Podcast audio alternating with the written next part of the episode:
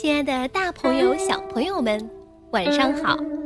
欢迎关注微信公众平台“微小宝睡前童话故事”，我是珊珊姐姐。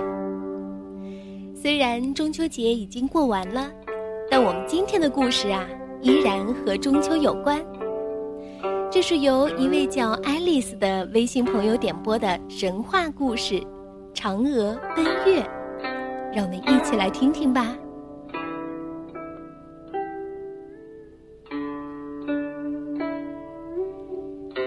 相传，远古时候有一年，天上出现了十个太阳，只烤得大地冒烟，海水枯干，老百姓眼看无法再生活下去。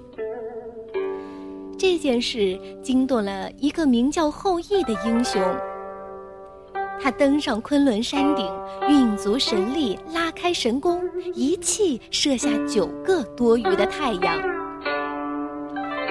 后羿立下盖世神功，受到百姓的尊敬和爱戴，不少志士慕名前来投师学艺。奸诈刁钻、心术不正的彭蒙也混了进来。不久，后羿娶了个美丽善良的妻子，名叫嫦娥。后羿除传艺狩猎外，终日和妻子在一起，人们都羡慕这对郎才女貌的恩爱夫妻。一天，后羿到昆仑山访友求道，巧遇由此经过的王母娘娘，便向王母求得一包不死药。据说服下此药能即刻升天成仙。然而，后羿舍不得撇下妻子，只好暂时把不死药交给嫦娥珍藏。嫦娥将药藏进梳妆台的百宝匣里，不料被彭蒙看到了。三天后，后羿率众徒外出狩猎，心怀鬼胎的彭蒙假装生病留了下来。待后羿率众人走后不久。彭蒙手持宝剑闯入内宅后院，威逼嫦娥交出不死药。嫦娥知道自己不是彭蒙的对手，危急之时，她当机立断，转身打开百宝匣，拿出不死药，一口吞了下去。嫦娥吞下药，身子立时飘离地面，冲出窗口，向天上飞去。由于嫦娥牵挂着丈夫，便飞落到离人间最近的月亮上，成了仙。傍晚，后羿回到家，侍女们哭诉了白天发生的事。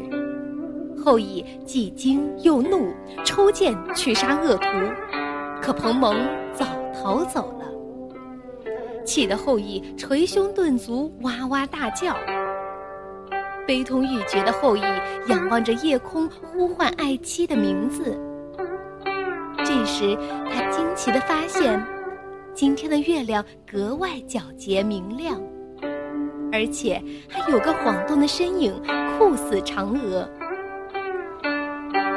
后羿急忙派人到嫦娥喜爱的后花园里，摆上香案，放上他平时最爱吃的蜜食鲜果。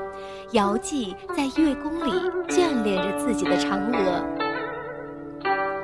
百姓们闻知嫦娥奔月成仙的消息后，纷纷在月下摆设香案，向善良的嫦娥祈求吉祥平安。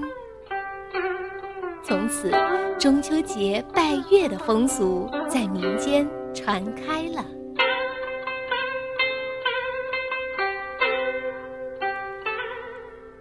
好了，小朋友们，我们今天的故事就讲完了，咱们明天再见吧，晚安。